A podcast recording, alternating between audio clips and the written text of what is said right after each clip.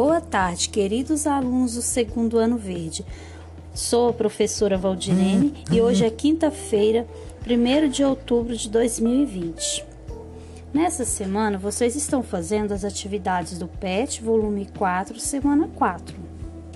E para o dia de hoje estão programadas atividades de História, páginas 77 e 78, de Geografia, páginas 62 e 63. Dê uma pausa no áudio para que você possa organizar o seu material de estudo, que são as atividades, as páginas, seu lápis e sua borracha. Agora que você já se organizou, vamos começar pelas atividades de História. Antes de começar, dê uma pausa no áudio e assista ao vídeo que está lá no cronograma da semana de hoje, quinta-feira. Tem um vídeo lá que fala sobre zona urbana e zona rural da turma da Mônica. Agora que vocês já assistiram, vamos começar? Antes de começar, eu vou ler as orientações aos pais e aos responsáveis das atividades de histórias dessa semana, que estão no PET. Orientações aos pais e responsáveis, prezados pais e, os res, e ou responsáveis. Encaminhamos as atividades aqui presentes para orientar e apoiar os estudos da criança em casa. Leia juntamente com a criança o passo a passo de cada atividade para que entendam melhor e se sintam confiantes em fazê-las. Vamos começar?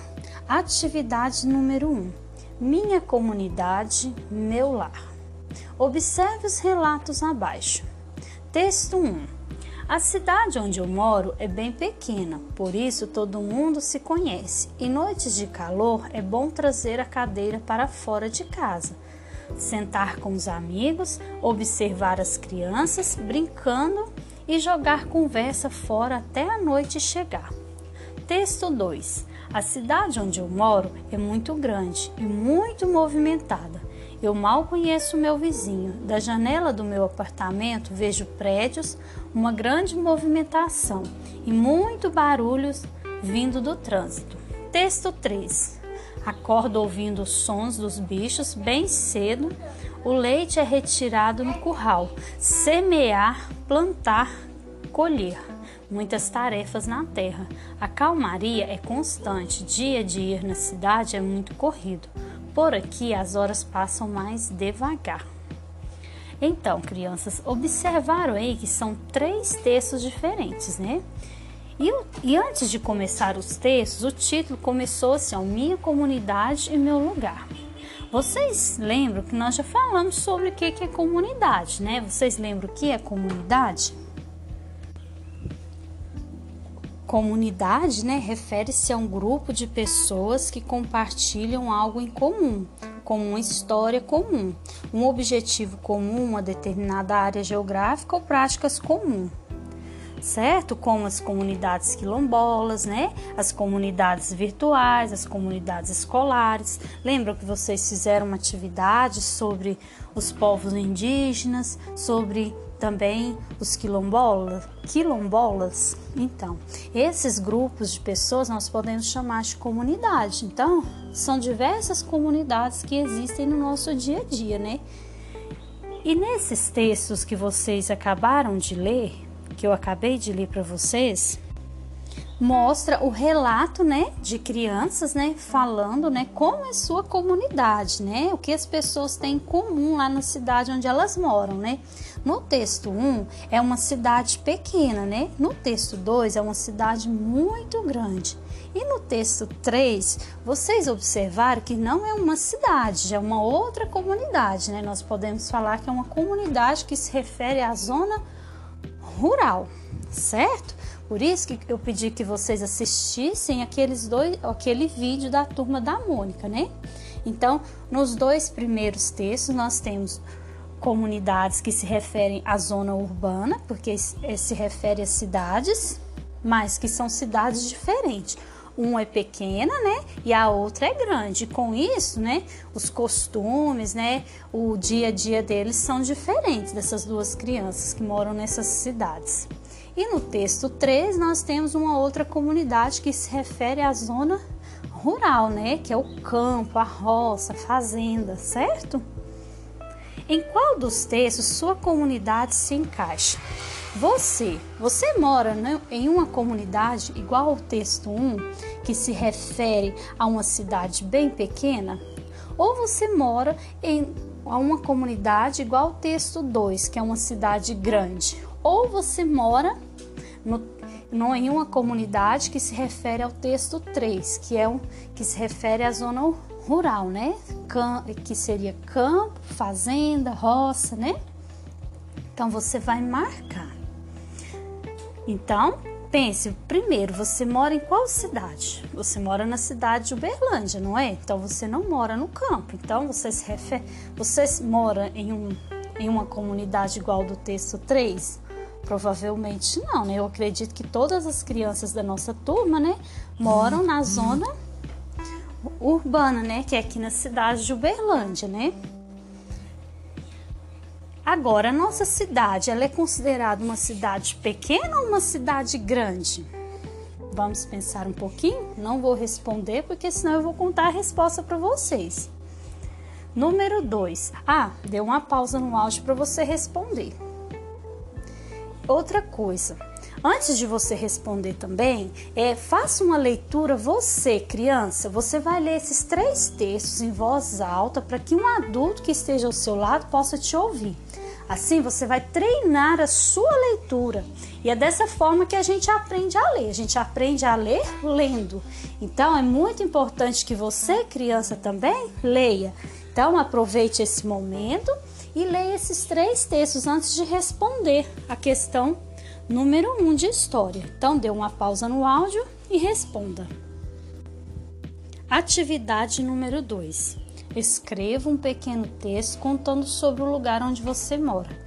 Crianças, vocês irão fazer um texto, um pequeno texto, nesse espaço abaixo, falando sobre como é o lugar que você mora. Você pode relatar como foi relatado nos dois textos, nos textos acima, né? Vocês leram, né, que as crianças se referiram à cidade, se a cidade é pequena, se a cidade é grande, né?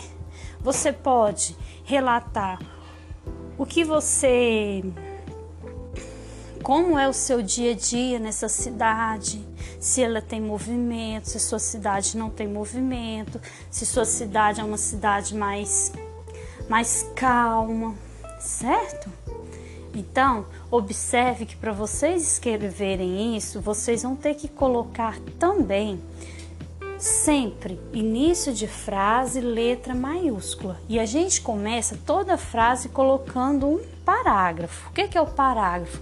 É o espaço de um dedinho lá antes de você começar a escrever. Então você coloca lá um dedinho deitado, igual a gente fazia na sala de aula, e começa a escrever, colocando letras maiúsculas. E o seu texto também tem que ter pontuações, ou seja, terminou de escrever o seu pequeno texto, coloque uma pontuação, certo? Dê uma pausa no áudio para você responder atividade 2. Atividade 3. Antes de começar a 3, tem um pequeno texto aí, ó, do campo para a cidade.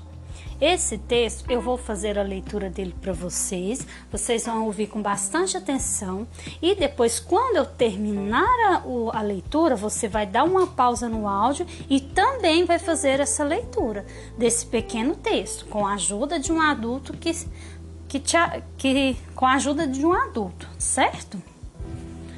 Do campo para a cidade. No Brasil, a população no campo foi maior que a população das cidades por mais de 400 anos. No século 20, que são esses dois X aí, criança significa 20, que é uma numeração romana. Essa realidade começou a se alterar. Muitas pessoas deixaram o campo para mudar-se para a cidade, que cresceu e se multiplicou. Agora, crianças, dê uma pausa e faça a leitura vocês desse pequeno texto. Leram? Então, esse pequeno texto está falando sobre como, como que foi a população, como que se deu a população do nosso país, né? Nós moramos em um país chamado Brasil, não é? Então, né, essa população, as pessoas do campo, ou seja, aquelas pessoas que moravam na fazenda, na roça, muito, é, foi, foi bem intensa, né?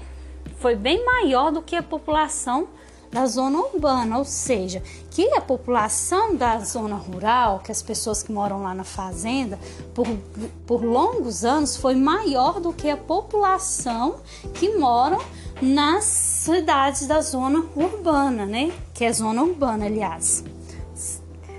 Então, essa realidade começou a alterar depois que as pessoas deixaram o campo para ir para a cidade, né? Ou seja, houve um momento no Brasil que lá atrás a, a maior parte das pessoas moravam na roça, ou seja, lá no campo, lá na fazenda. Aí, com o tempo, isso foi mudando, as pessoas começaram e é, deixar o campo e vir para a cidade em busca de empregos, melhores condições de vida, né? Aí elas vieram para a cidade. Aí isso começou a ter uma alteração, né? Depois que você leu esse texto, você vai responder ó, o que aconteceu no Brasil no século XX. Marque duas opções corretas. De acordo, criança, com o que está escrito no texto. As cidades se tornaram cada vez menores? Foi isso que aconteceu? As cidades é, ficaram menores? A população das, aliás, a população, né? A população, né? que mora na cidade se tornou cada vez menor? É isso que o texto falou? Não, né? O Brasil se urbanizava, as cidades cresciam e se tornavam mais importantes. E aí, crianças, será que essa é verdadeira? Se, né? Vamos pensar. Se Lá no texto falou que antes a população era maior no campo, mas que depois, né, no século XX, essa realidade começou a alterar, então significa que o Brasil começou a se urbanizar, né? Letra C. Muita gente começou a sair do campo para morar na cidade? A oferta de trabalho no campo atraía as pessoas da cidade? Será que as pessoas, essa última letra D está se referindo, é como se estivesse dizendo assim, não, lá no campo tinha emprego, tinha trabalho para as pessoas, então as pessoas não, não, vir, não vieram para a cidade. Foi isso que aconteceu? No texto que a gente acabou de ler? Não, né? Foi o contrário, né? Dê uma pausa no áudio e responda essa atividade. Número 4. Faça uma pesquisa e responda: no Brasil de hoje, há mais pessoas morando no campo ou na cidade? Essa resposta, crianças, é essa atividade, aliás, ela é uma atividade de pesquisa. Ou seja, vocês vão ter que pesquisar com a ajuda de um adulto. Se você, vocês podem pesquisar, por exemplo, no no Google, né? Você pode, é, com a ajuda de um adulto, pesquisar no Google sobre esse item, certo? Você pode colocar lá: população do Brasil é maior no campo ou na cidade atualmente? Certo? Vocês podem colocar lá e lá vai sair vários artigos, vários textos falando sobre isso. E aí, com a ajuda de um adulto, você vai responder essa atividade, certo? Dê uma pausa no áudio para você responder. Agora que você já respondeu, você vai fazer uma revisão, porque a próxima atividade, que é a 5, nós vamos fazer amanhã, tá? Então você vai fazer uma revisão de que forma? Vai ler tudo que você escreveu. Observar se você escreveu suas respostas de forma correta, observar se as suas palavras estão escritas corretas, se não está faltando nenhuma letrinha, se está faltando um ponto.